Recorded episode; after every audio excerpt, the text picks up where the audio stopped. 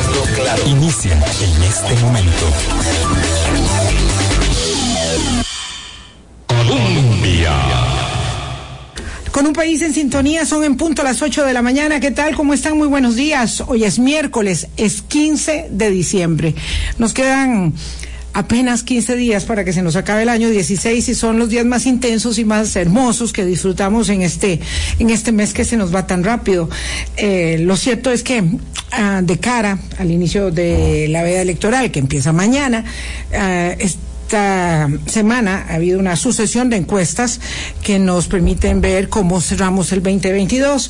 De ello y de toda la actualidad político, parlamentaria, electoral, vamos a conversar con la jefe de la bancada.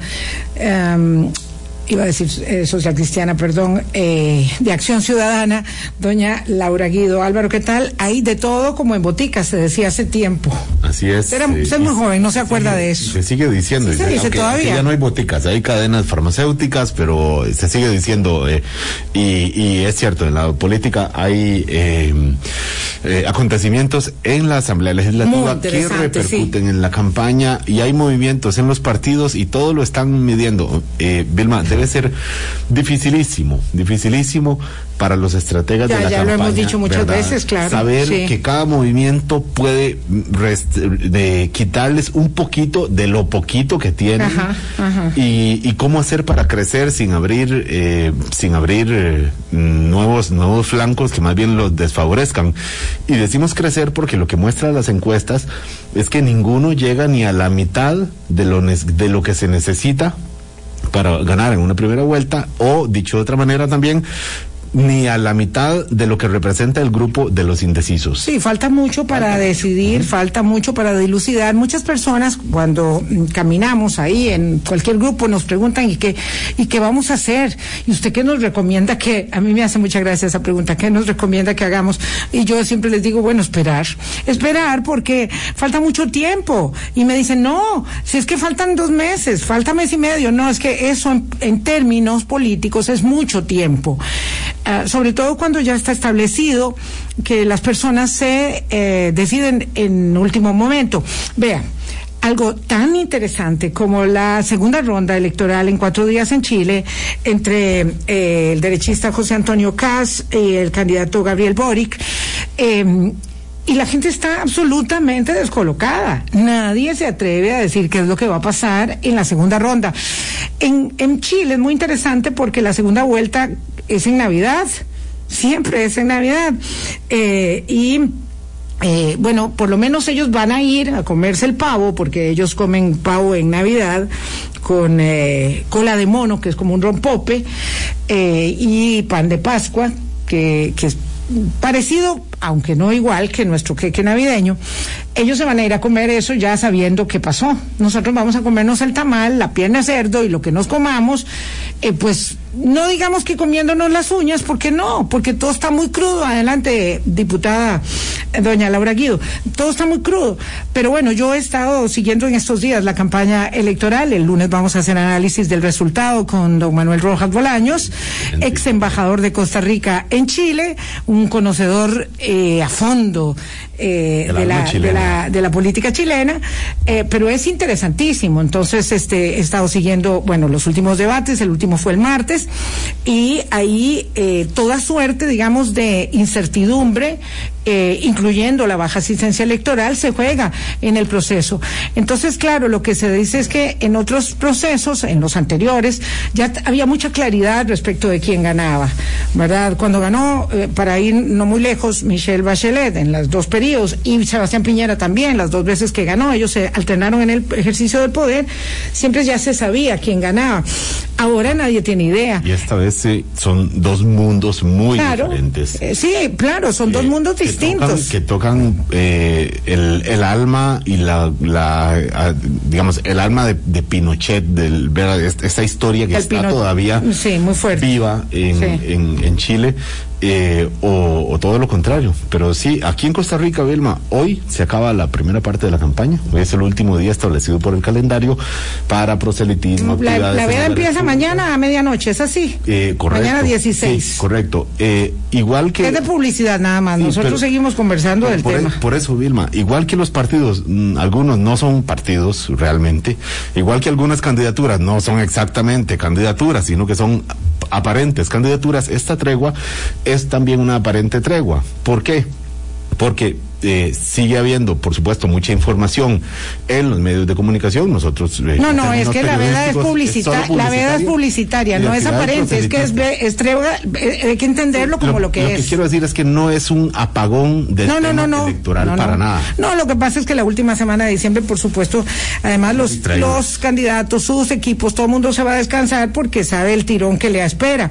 Pero bueno, tenemos mucho. Estábamos diciendo, eh, en cuanto eh, esperábamos su, su llegada, doña Laura Guido, eh, que eh, hay mucha incidencia, ¿verdad? Directa, total, entre lo que pasa en los equipos de campaña, en las campañas, lo que pasa en la Asamblea Legislativa, lo que pasa en la Asamblea Legislativa, lo que sucede, digamos que en la acción del organismo de investigación judicial, del Ministerio Público, es decir, todo está relacionado, dicen la virtud con el pecado, y entonces de todo eso queremos hablar eh, con usted en un momento en que diría don Pedro Torres, que es uno de nuestros oyentes más asiduos, porque no tienen dos horas de programa. Hoy es uno de esos días donde vamos a necesitar mucho más tiempo, pero lo que podamos lo cubriremos con doña Laura Guido. Un gusto volver a tener aquí en Hablando Claro. Laura, buenos días. Muchísimas gracias, doña Vilma, Álvaro, eh, y encantada siempre conversar con ustedes, claro. Sí, pues es, es un este eh, momento oportuno. Pasó de todo en el Congreso. Y como suele suceder cuando hay, digamos, algunos movimientos subterráneos que anuncian sismos de diversa intensidad, eh, se frustró eh, el intento por irse a vacaciones pagadas todo enero, eh, para lo cual había muchos votos. Eh, pero se fueron desgranando y de pronto parece que la moción ya no tenía paternidad, no tenía posibilidades de adopción por ninguna parte y se cuando se cuando se percataron de que ya no habían 38 votos, pues hubo marcha atrás y todo el mundo dijo, "No, sí, yo siempre estuve en contra." Eh, ¿Cómo fue que se produjo eso? Eso fue opinión pública, eh, presidente de la República, medios de comunicación, ¿cómo se desarticuló eso? Parece haber sido una combinación de un poquito de todo, ¿verdad? Eh, valga decir, el PAC nunca estuvo a favor del receso, a tal punto de que nunca fue parte de las negociaciones. Eso es parte también de la, de la ventaja que da tener identidad, porque ya se sabía que el PAC no se iba a sumar, porque el PAC nunca se suma a esto, a estos esfuerzos por hacer los recesos amplios en enero, irse de campaña y demás. Eh, así que a nosotros no siquiera nos participaron de ese intento de diálogo, estuvimos siempre enterados por los corrillos legislativos, los pasillos, eh, y sin embargo sí me parece que pesó muchísimo este movimiento que hubo en nivel de opinión pública y que da cuenta además de que la política ha cambiado. Don José María Figueres, por ejemplo, apela a que esto es una costumbre Sí. política, algo que me parece muy desconectado de, de lo que es para la gente el servicio público en lo presente. Eh, para nosotros siempre ha estado claro que nuestro deber inició en mayo del 2018 y termina en abril del 2022. Eh, ni antes ni después de, de esa fecha. Esa es nuestra función. Somos el primer poder de la República y tenemos que estar en servicio.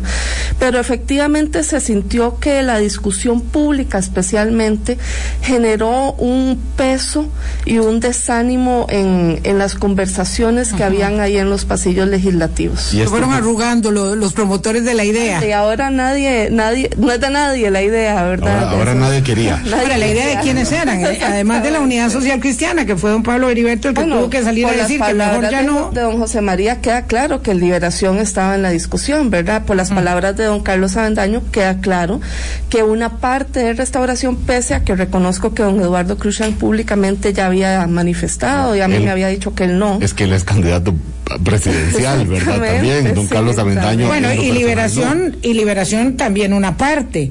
Porque ya se habían pronunciado en contra Carlos Ricardo Benavides, es, sí. Yoleni León, Y doña Silvia. eh, Warner Jiménez, Sí. Silvia Hernández, entiendo que el lunes en la noche que fue combinada por, por un par de colegas muy, muy insistentes. Ahí don Aaron Sequeira, que, que, que de- tenemos que ver cómo hacemos para traerlo otra vez, porque se nos desapareció. Aarón, ¿a dónde estás? Eh, se nos desapareció.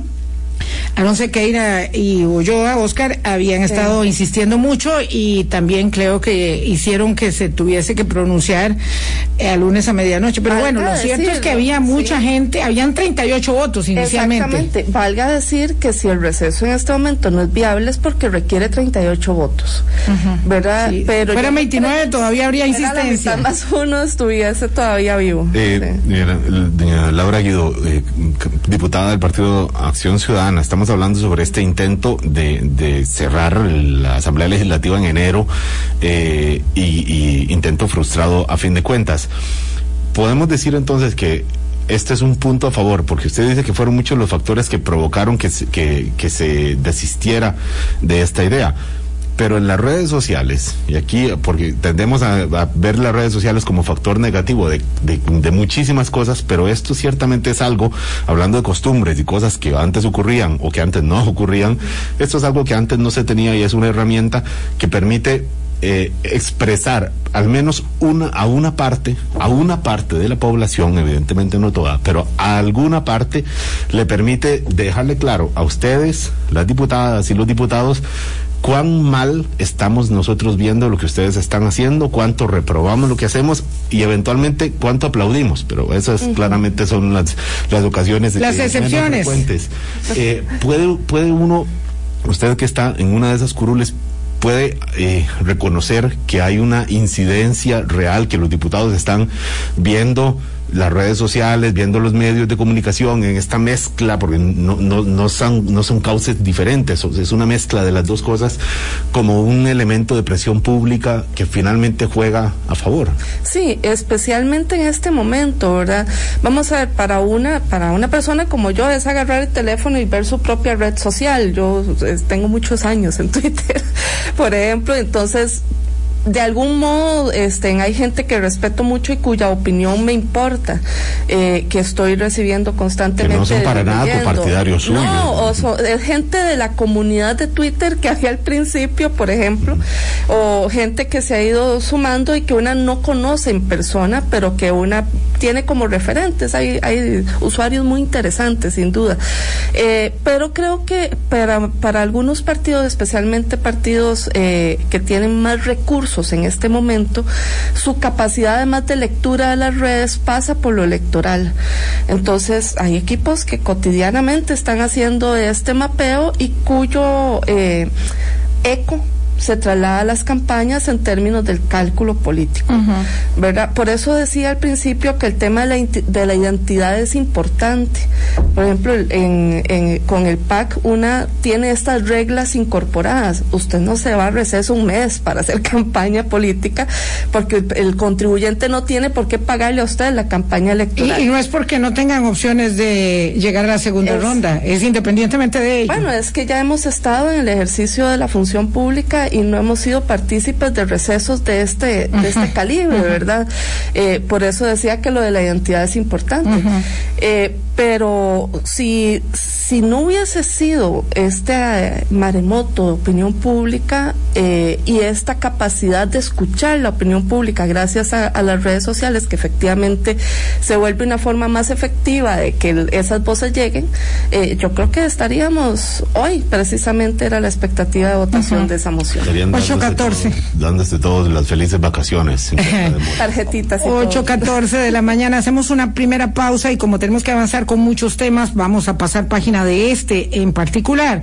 Lo único es que sí, para cerrar el capítulo, hay que destacar el hecho de que es en la Asamblea Legislativa, en el tinglado político, de la guerra política, de la democracia, donde se dirimen estos fuegos y de suerte que sea así y que los que se traten de hacer bajo la mesa emerjan como emergen todas las cosas, y para eso una prensa independiente, y para eso eh, actores políticos eh, que van marcando derroteros, incluso a lo interno de sus propias bancadas, porque esto fue motivo de agrias discusiones a lo interno de Liberación Nacional, por ejemplo, eh, y diputados que mantenían la determinación de no aprobar un receso que de otra forma se hubiera aprobado, como dice doña Laura, estaríamos en otro tema, pero bueno, de eso se trata el ejercicio político. Entend- hay que entender la democracia como este, como este juego.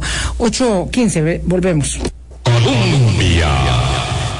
Mi 8.19 minutos de la mañana ah, fue también gracias al ejercicio del periodismo que se descubrió una burda eh, matráfula para que eh, se diera al traste con la aprobación del proyecto de ley que impediría la reelección indefinida de los alcaldes. Eso se tejía desde la Unión Nacional de Gobiernos Locales eh, con, bueno, con la ventaja, con la suerte para, para los que queremos que se transparenten los asuntos, de que quedó en actas, eh, mm, la idea de descarrilar el proyecto con apoyo legislativo y de la Casa Presidencial, decía eh, la argumentación elaborada.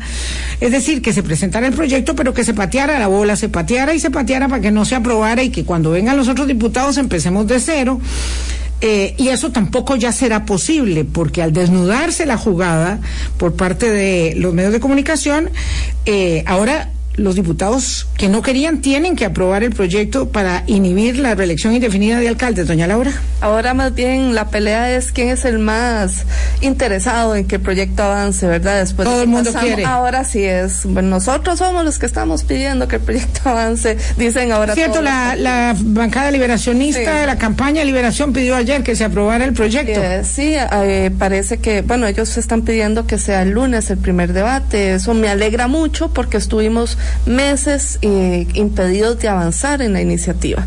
Eh, y queda ahora- toda la otra semana de sesiones Ahora todavía. queda las- la próxima semana. Si hay voluntad, podríamos avanzar el lunes a primer debate si no hay reiteraciones, ¿verdad? De haber reiteraciones, entonces sería hasta el jueves que podríamos Las tener el ventajas de un debate. entorno electoral, de Laura Guido, porque siendo el. Partido de Liberación Nacional el que domina, por supuesto, los cargos municipales, los, las alcaldías, y el que tiene estos especies, esta especie de virreyes, los cantones que están ahí eternamente y van y nada más aplican la máquina electoral en automático y se reeligen, eh, este mismo partido es el que está diciendo, no, esto hay que aprobarlo pronto para frenar eso de lo que nos hemos beneficiado durante mucho tiempo, que es la Pero reelección yo, continua. yo le pondría ahí como, mm, vamos a ver, un asterisco, porque no sé si es ventaja de la campaña electoral, Álvaro, o o del hecho de que se filtró la información dos, a lo- eh, creo que fue a los colegas de CR fue fue a los que a los colegas de CR hoy claro y luego viene la la, la, la, la huella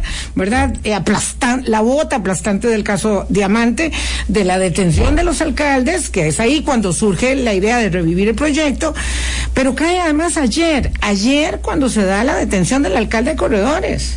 Así es. Eh, no, no, por eso, es, es todo esto, Vilma. O sea, no, no podemos descartar. Esto que me están mencionando es la, eh, divulgación de, esta eh, estratagema, de el, contexto electoral. Obviamente el Partido de Liberación Nacional sabe que hay un castigo, que puede haber un castigo del electorado. Dice, ah, todos esos alcaldes son suyos, o casi todos ah, pues entonces no voy a votar por su partido. Y obviamente esto último de ayer, y es la detención del alcalde de don Carlos Viales, el alcalde de, de Corredores, alcalde que no es que ayer de sorpresa aparece cuestionado, alcal- alcalde que ya se supone pasó por el tamiz de una investigación. Eh, ¿Cómo fue que le dijo don Carlos Alvarado? Flojita, flojita, Flojita, fue el, el flojita en la adjetivo. legislativa, sí. Y entonces ayer detenido. Entonces, esto crea todo un, un escenario para que Liberación Nacional, que es un partido que tiene la, la, la mayor cantidad de votos, diga, ahora sí, vayamos con esto. Sí, bueno, todos estos elementos sin duda, yo lo que puedo decir es que antes de estos elementos no había ambiente para avanzar con el proyecto y después de estos elementos sí lo hay. ¿Verdad? Eh, para mí es claro que hay una incidencia, los actos de ayer eh, son muy impactantes, el tema de, del arresto, la detención del alcalde de Corredores, no son impactantes porque nos tome por sorpresa, son impactantes porque la clase política y la, la institucionalidad queda muy vulnerada, Sí, sí. eh, queda muy expuesta y por supuesto hay una preocupación. A mí me alegra al final de cuentas que sean cuales sean los motivos, se genere el, el ambiente que nos permita tener esta conversación. Eh, la concentración de poder en las municipalidades es muy alta y tal es tan alta es que durante el trámite de la ley de que hoy rige los plebiscitos de revocatoria de mandato se crearon reglas que los hacen inaplicables. Por ejemplo, Costa Rica no tiene una opción ciudadana de activación directa de ciudadanía para convocar a un plebiscito de revocatoria de mandato municipal O sea, para sacar al alcalde. para sacar al alcalde me- vía votación. Es la única votación eh, que se ejerce directamente, la única forma de democracia directa que se exige un porcentaje mayor de participación al 10% del padrón y que se exige eh, dos terceras partes del resultado para que sea vinculante el resultado. Eh, no, no, además la moción es prácticamente imposible de, de aprobar porque le exige una mayoría súper calificada, es decir, son tres cuartas partes de la votación en el Consejo Municipal. ¿Cuál Consejo Municipal en este país tiene esa posibilidad? Solamente en Pérez Celedón ocurrió una vez, si Ocurrió mal en no Pérez recuerdo. Celedón. Sí. Además hay una serie de era, era muy grosero y evidente lo sucedido y tuvo que y tuvo que darse marcha atrás con ¿Y la qué ha destitución. Que, por ejemplo, sale el reglamento, que es requisito que haya un reglamento aprobado por la municipalidad para hacer el plebiscito, aprueban un reglamento y la alcaldía no lo manda a publicar. Entonces no hay, no hay Claro, plebiscito. claro. Sí, todo O sea, compadre hablado. hay una serie de reglas. Por eso también, además de la discusión de reelección consecutiva y poder limitar esa posibilidad, está la discusión Sí. de esa herramienta ciudadana que... Doña Laura Guido, yo sé que usted no está en esa en esa comisión donde está su compañero Víctor Morales, a quien vamos a eh, eh, cursar invitación, eh, cierto, porque hay que hablar de ello. Pero eh, me decía otro otro diputado que hay que tener mucho cuidado con las mociones que se van a ver hoy en esa comisión, porque eh, digamos ya son la, la última tanda y hay algunas que tienen oscura redacción. Es decir, ahí hay confite envenenado, ¿verdad? Se aprueba el proyecto, pero si alguien no se da cuenta, cosa que es absurda, porque todo el mundo se va a dar cuenta porque tiene un montón de ojos encima, eh, la idea es que eso se haga, digamos, que sea un proyecto de verdad, que en efecto, digamos, controle eh, las ansias de permanencia per- per- permanente, perpetua en el poder, en el ejercicio del poder, Ajá. porque claro, el, lo decíamos el otro día, el poder absoluto corrompe, y, eh, el poder corrompe y el poder absoluto corrompe absolutamente como la máxima lo, se- lo señala y esto eh, es muy grosero. Y lo digo aquí abiertamente y invito a don Johnny Araya para que venga al micrófono. En lo que él diga, hacemos el espacio.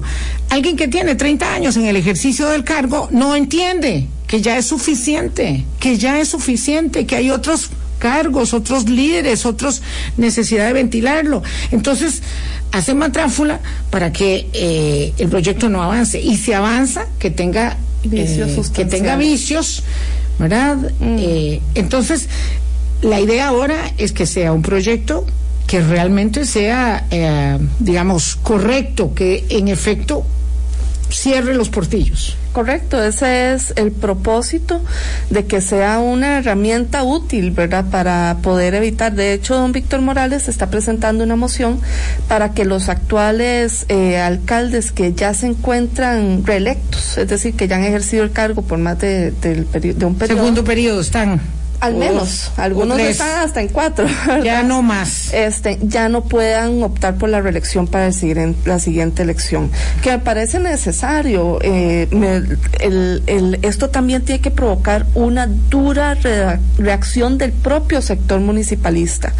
Hay- Pero no la que estaban hablamos de haciendo. alcaldes, ah, pero hay regidores que tienen 30 años en el ejercicio del puesto y que entonces también van acumulando una cuota de poder importante, van acumulando una cuota de poder, por ejemplo, en la relación con la administración. en la determinación de quiénes ocupan los cargos, en esos nombramientos. Sí, y hay municipalidades hechas a la medida a del la alcalde. medida del alcalde o del presidente municipal que tiene 30 años en cargo, ¿verdad? Y eso no nos no nos contribuye como ciudadanía. Además suelen ser las mismas personas que ocupan los primeros lugares en los partidos cuando vuelven las elecciones, casi que tienen el campo asegurado. Eh, si no introducimos estos criterios, o por ejemplo, otra forma de eliminar la reelección continua es que hablemos de paridad en las elecciones municipales. ¿Cuándo vamos a dar el salto para poder permitir que los partidos, si este año provocaron la, la candidatura de un hombre, por lo menos en otros dos periodos estén provocando la de una mujer? Al final los partidos terminan, especialmente los partidos que no tienen esta vocación, el PAC ya lo tiene incorporado, la paridad histórica, este, terminan colocando en las fichas de más posibilidad de acceso al poder a hombres y terminan colocando siempre a los mismos hombres. Esto Sí. no permite tampoco un recambio en, en, el, en la repartición del poder. No, lo cierto es que hay un buen momento porque el Partido de Liberación Nacional, como dijimos, eh, está, bueno, no, no pueden salir a defender ahora al a, eh, al- a su cuerpo de alcaldes en este momento. Y digo, no todos son corruptos, queremos pensar, eh, al- y las investigaciones tendrán que avanzar, pero mucho depende obviamente de la instancia judicial. Pero entonces, liberación eh, no- es di- electoralmente es difícil que salga a defender las Sí. cosas, que las cosas sigan como han estado. El PAC tiene una ventaja y es que prácticamente no tiene alcaldes, tiene dos, ¿verdad? Eh, ¿Tres? tenemos cuatro. Cuatro alcaldes, el PAC. Eh, el, el PUSC Y tiene y también muy pocos. intendentes también. Eh, y luego eh, Partido Restauración Nacional y Partido Nueva República, que están también, que tienen una representación considerable en la Asamblea Legislativa, no tienen ni un alcalde. Entonces, hay un buen momento para que la Asamblea Legislativa enderece estas normas eh, que, que han provocado esta municipalización del poder y que incluso dentro del Partido de Liberación Nacional tienen cómodas a muchísimas, muchísimas personas. La expresidenta Laura Chinchilla ha sido insistente en decir que esto hay que pararlo por, por alguna vía. Son las 8.29 de la mañana. Doña Laura Guido, diputada oficialista, hoy con nosotros. Ya volvemos. Colombia. Un país en sintonía 832. Para cerrar el capítulo, doña Laura, eh, creo que es bueno precisar lo que usted planteaba sobre el plebiscito revocatorio, porque no tiene relación con el proyecto que se está discutiendo en la Asamblea Legislativa en este momento, o se discutirá, se aprobará, eh, cabe esperar en enero. Eh, para inhibir, o, o ahora en diciembre, según lo que usted dijo, eh, para eh, impedir la reelección consecutiva de los alcaldes. Lo del plebiscito revocatorio tiene eh, posibilidad de avanzar, es un proceso más largo. Me parece que hay que, que dar la discusión pública, porque si eso no ocurre, la presión no está llegando a la Asamblea Legislativa. Ha sido un avance muy lento. Este proyecto se presentó después del fracaso del plebiscito de Paraíso, donde precisamente la Sí. gente fue a votar, mayoritariamente pidió a sacar a un alcalde muy cuestionado. Muy corrupto, sí. Este, pero no alcanzan el porcentaje que les exige la ley en la participación, pese a que el alcalde fue electo con un porcentaje menor que el que la ley les exige para poderlo revocar. O sea, menos votaron para aprobarlo como alcalde que los que votaron para quitarlo. Y no se pudo quitar. Eso, eso, son trabas del sistema que evidentemente está hecho con un propósito. Es otro proyecto de ley, efectivamente, que presentamos en ese entonces eh, y lo está en Comisión de Asuntos Municipales esperando ser dictaminado. Wow. Eh, me parece una discusión muy importante que dar porque tiene que ver con la calidad de la democracia y en vez de lo que se hace es introducir una nueva fórmula donde el resultado también esté vinculado a los votos que eligieron a la persona, porque sabemos que la, la simple participación, si va solo el 1%, no es suficiente para calcar la voluntad de la comunidad, pero no se le puede exigir a la comunidad este un resultado mayor al que logró el alcalde para ser electo, por ejemplo. Terrible. Eso es parte de las reglas que estamos Ojalá queriendo podamos avanzar en ello. Tenemos una conversación pendiente con Juan José Echeverría sobre el tema municipal y hay mucho que se va juntando sobre este asunto. Am, vamos a, a avanzar con otro tema. eh, ustedes mandaron a pedirle a la sala constitucional que expresamente establezca que el segundo debate de empleo público no requerirá de 38 votos, doña Laura, y claro, como ya habían tantas consultas, supongo que ustedes dijeron una más, no hay problema entonces. Así es, sabiendo que ya fueron admitidas, bueno, que ya están en trámite consultas de constitucionalidad y que eso suspende el trámite por un mes y que estamos eh, parados sobre ya la posibilidad de tener los 38 votos. Eso eh, estamos en un camino cercano. Quisimos plantear la discusión de por qué se tiene por calificada la votación aún, siendo que las observaciones de la Corte Plena fueron atendidas a tal punto que será la propia Corte Plena quien determine cuáles son los funcionarios que estarían sujetos a la rectoría de Mideplan y cuáles no. Eh, ese es el nivel de poder que tendría la Corte Plena. Lamentablemente a eso nos llevó la resolución constitucional eh, y en este caso, en este escenario, ¿cómo se sigue argumentando, por ejemplo, que exista una afectación a la administración de justicia? Que me parece que es un tema que hay que problematizar, Vilma, porque se sigue haciendo un uso excesivo de esta herramienta que le dio el legislador al Poder Judicial para calificar cuánta votación afecte de algún modo sirve para todo. los intereses de los funcionarios judiciales. Lo usaron para pensiones, por ejemplo. Ahora lo usan para el tema de los esquemas de, empleo público. Pero bueno, pero la Sala Constitucional ha puesto los puntos sobre las sillas, eh, digamos, de manera muy consistente en estos temas. Y precisamente apelando a que la Sala ha permitido evitar ese, ese ejercicio excesivo del poder que a algunas ocasiones se ha atribuido al Poder Judicial eh, para calificar cuánta votación no le convenga en términos eh, ya de, del funcionariado. Eh, entonces nos pareció importante plantear esa discusión a ese nivel. ¿Cuánto mm, podría tardarse en llegar entonces a un segundo debate según las previsiones que tienen ustedes? La sala tiende a tomarse máximo un mes. Sí, 30 días tiene, tiene, tiene plazo nosotros creemos que haciendo que la etapa consultable en este momento, que es del momento que regresa el expediente en adelante, que regresa a la Asamblea Legislativa, lo que pasó en consultas de constitucionalidad, primer debate, listo, eh, siendo tan abreviado este espacio de, revisión, de, podría haber alguna posibilidad de que el proceso sea más corto. Eh, sin embargo, es algo que intuimos y que no sabemos. O sea, vamos a ver, los diputados van a descansar, como todo el mundo, ahora sí en la última semana, en plazo razonable, la última semana de diciembre y la semana exactamente anterior a las elecciones, es decir, la, semana primera de febrero, del 30 al 6 de febrero. Entonces, eh, en el interregno de, esos dos se, esperaría ya tener la, la, respuesta y votar en segundo debate empleo público. ¿Es así? Esa es la expectativa, así es. Doña Laura, permítame hacer una pausa adelantada para que don Álvaro Murillo nos haga un resumen apretadito de la encuesta CIEP que salió anoche y que, digamos, va, eh, por dicha que los legisladores no tienen la inhibición absurda y obsoleta que tiene en este país los funcionarios de otros poderes de la República para hablar sobre política. A mí eso me parece que de verdad es algo, de verdad, si era costumbre ya, ya, ya debería dejar de serlo. Pero en todo caso, ella sí puede hablar y la podemos poner ahí contra la pared. O a lo mejor tiene mucha libertad porque si el Partido Acción Ciudadana como lo veo yo, no está jugando en la gran liga de la primera eh, para esta elección, pues tiene tal vez eh, más libertad para opinar. Vamos a la pausa y regresamos. Colombia. 8.40 minutos de la mañana. Ah, en las últimas ah, horas se produjeron las encuestas, todas. Pero bueno, la más fresca es la del Centro de Investigación y Estudios Políticos. Ayer conversábamos con José Alberto Rodríguez de Demoscopía, y la verdad es que las encuestas tienen, digamos, eh, bastantes eh, similitudes en cuanto a las tendencias que muestran al cierre del año 2021 en este proceso electoral, Álvaro, y además yo rescataría el hecho de que se ha ido disminuyendo eh, la cantidad de personas que inicialmente decían que no iban a votar. Ciertamente, ciertamente. eso es bueno, eso es muy bueno. Nos vamos al receso navideño de la campaña con esta mm, eh, con estas publicaciones de diversas encuestas y la de ayer del Centro de Investigación y Estudios Políticos, que es del, de las mm, más, más serias, eh, me parece, del, del, del entorno, eh, y muestra esto. Es bueno que le El- parezca. el- claro.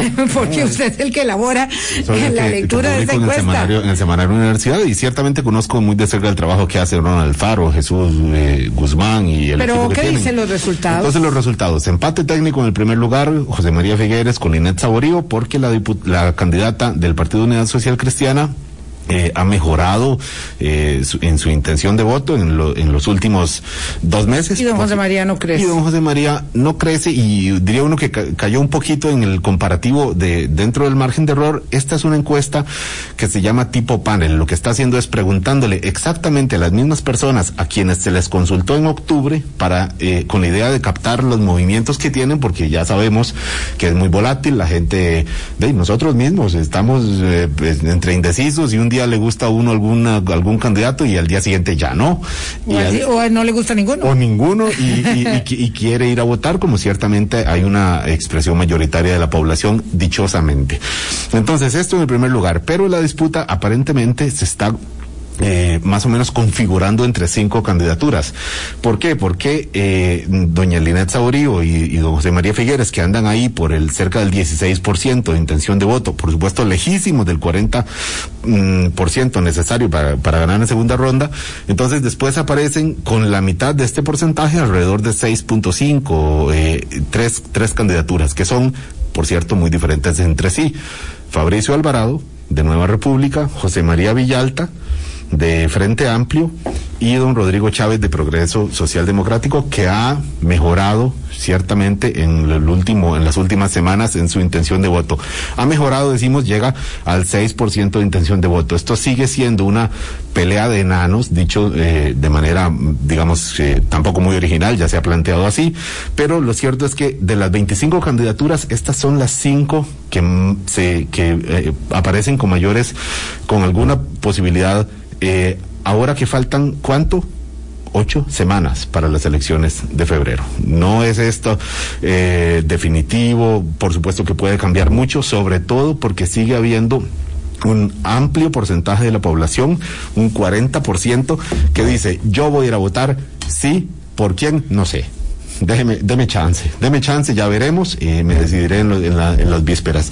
Hablando- Y, y esto, perdón nada más, Vilma, y esto es para la elección presidencial, la incertidumbre para la elección legislativa, para ocupar las curules de, eh, que ocupa eh, una de ellas, doña Laura Guido, aquí presente con nosotros, es, eso sí es una lotería, es una lotería porque mm, la amplísima mayoría de la población dice que no conoce quiénes son las candidaturas eh, que llevan los partidos en las papeletas legislativas. Hay que hacer la tarea ciudadana, porque las- la posibilidad está. Es cuestión de entrar un ratico en internet, ahí se aparece, ahí aparece, pero ciertamente es eh, incierto la configuración legislativa del próximo cuatrienio. Doña Laura Guido, el Partido de Acción Ciudadana acostumbrado, Uy, claro. eh, acostumbrado a, a dar sorpresas, eh, pues yo creo que todo el mundo tiene claro, digo, el que está en el análisis político y el que, y el que no también, que, que no es el caso para esta oportunidad. Está, eso sí, en el margen no de error, sino de la desaparición eh, de, De terror, más que de encontrarse, de encontrarse en la encuesta. Eh, a ustedes definitivamente se les hizo muy cuesta arriba la candidatura de Wilmer Ramos eh, y no sé, aspirarán a mantener una fracción parlamentaria. ¿Cuál? Pregunta. ¿Cómo, ¿Cómo lo ve usted? ¿Qué, qué lectura? Usted tiene mucha, mucha experiencia política ya y nos puede dar su propia lectura. Sí, bueno, más, antes de una ser partidaria o diputada, también es profesional y yo soy politóloga. Eh, los datos, una no, no los va a entrar a discutir, ciertamente son, son datos que nos muestran que el reto es grande. Eh, sin embargo, también tienen un efecto inmediato en el acceso al financiamiento y por Claro. lo tanto generan como una cadena eh, bastante perversa de poder sacar de la vitrina de lo público alternativas que en este momento eh, no, no son reflejadas con, con buen tino o no son reflejadas con buenos resultados en las encuestas. Eh, eso es parte del gran desafío que tenemos. Aquí también tiene que haber la claridad de que es un momento, sí, de muchísimo desafío para el partido, pero también de un esfuerzo importante de reunificación, integración y diálogo, y que pasa por reconocer que la existencia propia del partido en el diálogo político con incidencia directa, es decir, con cuota de poder, ha permitido mover las discusiones de este país a otro lugar. Desde la irrupción del PAC a la política hemos podido plantear una 21 agenda años cumplieron la semana 21 pasada, años, ¿verdad? efectivamente.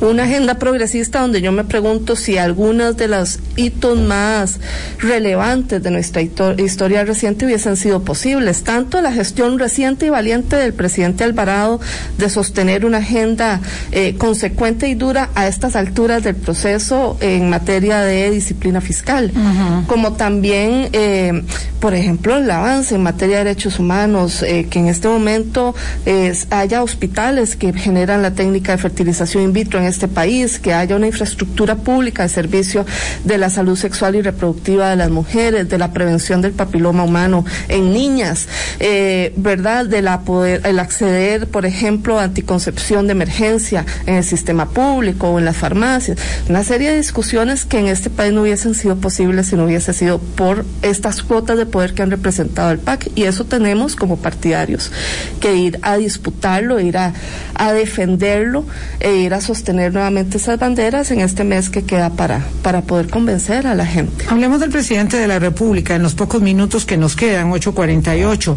Ah, se nota muy libre en su ejercicio eh, dialéctico el presidente Alvarado y usted que está cerca, eh, ¿es así o es la idea que uno tiene? El presidente parece que no tiene mayor empacho en decirle a la opo- oposición lo que le tiene que decir, en decirle al candidato liberacionista lo que le tiene que decir.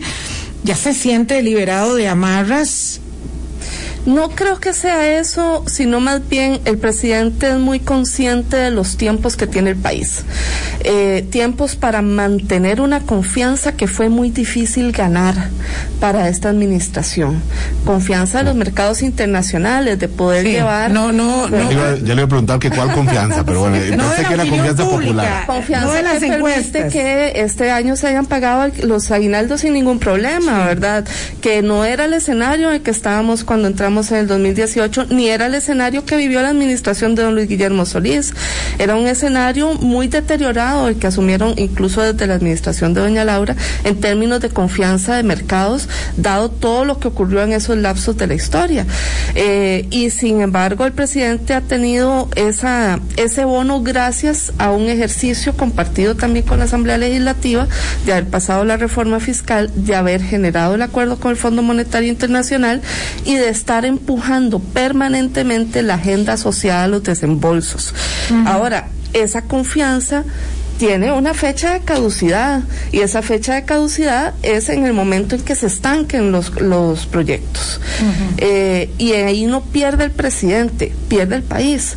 Y creo que desde esa claridad que tiene el presidente y ese compromiso con poder heredar a la próxima administración, sea de quien sea, un país que transcurra ya hacia otras discusiones, habiendo superado un poco los temas fiscales, eh, desde esa claridad creo que lo que se es apurado, apremiado eh, y también con esa conciencia de que si no es ya, lo que vamos a heredar es una bola de nieve enorme a la siguiente generación legislativa y al siguiente. Cuando él está diciendo que se necesita eh, definir, que los candidatos presidenciales deben definir si van a cerrar instituciones, si van a cortar salarios, si van a despedir empleados públicos a contrapelo, a contrapropuesta de su de su eh, acuerdo ah, de más impuestos.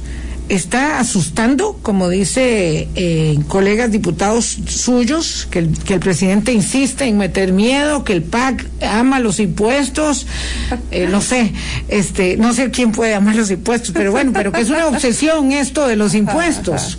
¿Cómo lo responde? Vamos a ver, es muy fácil desde lo abstracto y lo indefinido eh, tratar de generarse un buen ambiente político electoral.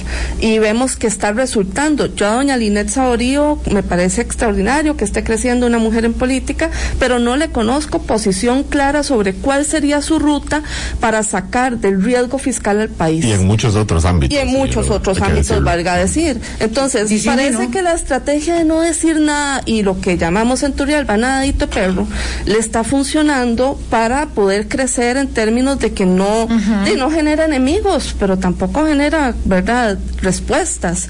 Y ciertamente descartar es muy fácil, decir, eh, una ruta que nos lleve hacia un replanteamiento o a la globalización de las rentas, que valga decir, bajaría la contribución, las obligaciones de contribución de los independientes y nos podría generar mayor formalidad en renta global, este decir que eso no, que esto otro no, que esto otro no, es fácil. La pregunta es entonces qué, hacia dónde vamos. Porque también eh, hay, hay candidaturas que están dispuestas a los cierres de instituciones, pero no lo dicen en campaña. Y lo que no se vale es crecer eh, en términos electorales en función de engañar al pueblo. Sí. Don Eliezer sí lo dice, lo que pasa es que no crece en las, en las claro, encuestas. Precisamente por eso, entonces, ¿por qué no dice don Rodrigo Chávez cuál es su, su postura frente a instituciones porque, como el ICE. Sí, Perdón, que es muy interesante Laura, porque él sí crece. Eh, y, y, y misma, es que estamos en un país en donde por más que critiquemos muchísimo a muchas instituciones públicas, Recope la primera probablemente. CNP la segunda probablemente, etcétera. Aquí amamos nuestro sistema estatal y la, hay encuestas que así lo certifican. Somos un, un país. No, no, yo amo mi familia. Sí, no bueno, amo amamos, estoy exagerando, pero sí somos, digamos, en términos de, de sociedad, somos una sociedad bastante estatista, hay que decirlo, y criticamos cuando no funciona, pero le perdonamos muchísimas cosas cuando las cosas han medio funcionado. Le quería preguntar nada más antes de irnos en este minuto que nos queda, eh, doña Laura Guido, si para el presidente Alvarado resulta cómodo saber que de alguna forma don Elmer Ramos ha sido un opositor dentro del oficialismo, porque sí lo ha planteado él mismo, y ahora además en la encuesta dice, bueno, con un 0.5% de intención de voto, que podría ser cero perfectamente por margen de error, de ya ni siquiera hay que cuidarse mucho en las posiciones de, de, de electorales y ahora va por lo que va porque eh, ya está aparentemente, no fuera del juego, pero eh, está bastante lejano de cualquier posibilidad de, de, disputa de intención de voto. Esto es de alguna forma comodidad para gobierno, decir, bueno, terminamos siendo genuinos y sin cálculos electoral. No, me parece que la, la administración ha sido genuinamente comprometida con el momento que le ha tocado administrar y con buscar rutas que generen esa confianza de los mercados y esa salida hacia la estabilidad, tanto en el manejo de la pandemia como en el manejo de las finanzas públicas. Eh, y que desde esa, de esa premura de que los tiempos para Costa Rica no son infinitos y que no va a estar ahí al fondo esperando a que eh, tres generaciones legislativas después les dé la gana de dar las discusiones, eh, desde esa premura es que el presidente habla a veces con alguna intensidad de saber que las decisiones son para allá y no son para heredárselas a los demás. Sin ver la Muchísimas gracias, doña Laura, por haber venido. Lo cierto es que el cierre de la administración PAC 2020-21 es muy diferente al cierre de la administración 2017, muy diferente. Es otra historia, otro equipo gobernando, otra conducción y otras convicciones.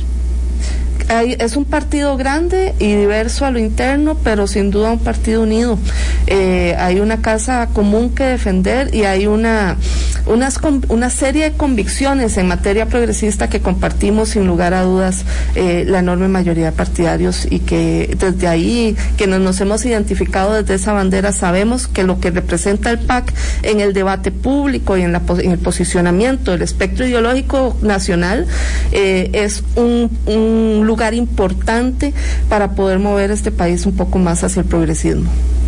Doña Laura Guido, jefe de fracción del Partido de Acción Ciudadana, nos vamos, que la pasen muy bien. Muchas gracias, que tenga felices fiestas. Igualmente. Y un buen descanso. Gracias. Y nosotros seguimos porque no tenemos receso de Navidad, porque si no hay vuelta ciclística, no hay receso. Y no podemos aprobárnoslo por cuenta propia. No, no, no, no, no, nada, menos con, con, con, con eh, Pago. Va, de vacaciones tamaño, pagadas. De ese tamaño. De ese tamaño. Nos vamos, hasta mañana. Esperemos noticias del Ejecutivo sobre restricción vehicular hoy. Atentos. Así será.